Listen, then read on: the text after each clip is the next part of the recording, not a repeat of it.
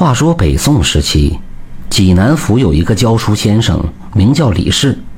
因他知识渊博，教学好，不久后，他被镇子上的王财主请到家中，专门教自己的女儿。王财主的女儿名叫王嫣，长相甜美，身条匀称，是个十足的美人坯子。王财主视宝贝闺女为掌上明珠。王嫣已经到了情窦初开的年龄，他见教书先生李氏长相英俊又有才华，便对他心生好感。李氏因为家里贫穷，一直没钱娶媳妇。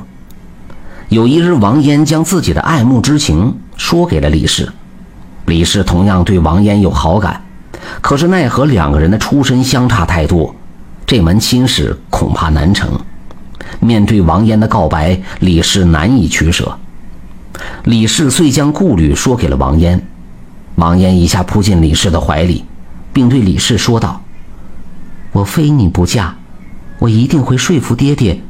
李氏见王嫣如此深情，遂一把将她紧抱。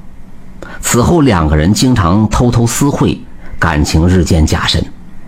王嫣将头上的银簪送给李氏做定情物，李氏则将母亲留给他的一双银手镯送给王嫣。两个年轻人私定终身了。俗话说得好，世上没有不透风的墙。王嫣与李氏的事情被王财主知道了。王财主得知此事以后是暴跳如雷，一怒之下将李氏痛打一顿，直接扔到院门外了。王嫣心疼李氏，哭的是死去活来，并以死相逼。他对爹爹说道：“我生与死都是李氏的人，你休想要让我嫁给别人，不然我就死给你们看。”王财主没和女儿计较。甩了甩袖子走了，娘抱着王嫣不住的劝说道：“你与那李氏门不当户不对的，这桩亲事你就别惦记着了。你爹那脾气你又不是不知道，孩子听娘的话，别在李氏身上浪费感情了。”王嫣不停的哭啊，并没有说话。李氏被扔出去后，恰巧被邻居王三看见。他背着李氏回了家，爹娘见李氏被打成这样，忙问原因。李氏有气无力地将实情说了出来。爹爹摇头叹气道：“哎呀，咱家哪能高攀王财主啊？孩子，你快死了这条心吧。”李氏自此卧床不起，他茶饭不思，寝食难安，病情越来越重。再说那王嫣。几日后，王财主托媒婆给他说媒，都是一些富贵人家的子弟。王嫣却不见任何人，他将自己关在屋里，是茶饭不吃。娘心软了，就劝说王财主，可王财主就是不同意这门亲事。看着女儿闭门不见任何人，王财主火了，劈头盖脸骂了王嫣一顿，并替女儿做主，将她许配给了镇上的张公子。王嫣得知此事后是大哭一场。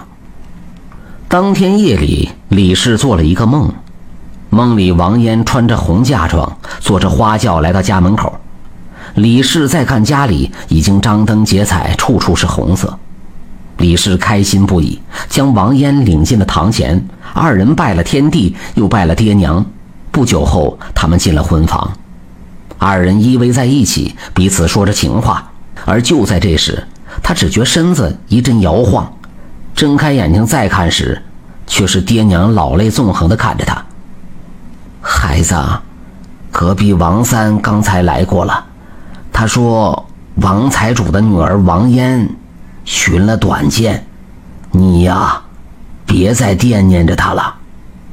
李氏闻言，眼角流下泪水，随后他嘴角现出一丝微笑，缓缓闭上了眼睛。爹娘不停地呼喊李氏，可李氏再也没有醒过来。那王嫣不同意嫁给张公子，在爹爹的逼迫下，王嫣撞墙而死。她的灵魂飘到了李家，与奄奄一息的李氏成了婚。这一对苦命鸳鸯终于走到了一起，成了一对鬼夫妻。那王财主肠子都悔青了。他狠狠地拍着自己的大腿，口中不停地呼唤着女儿的名字。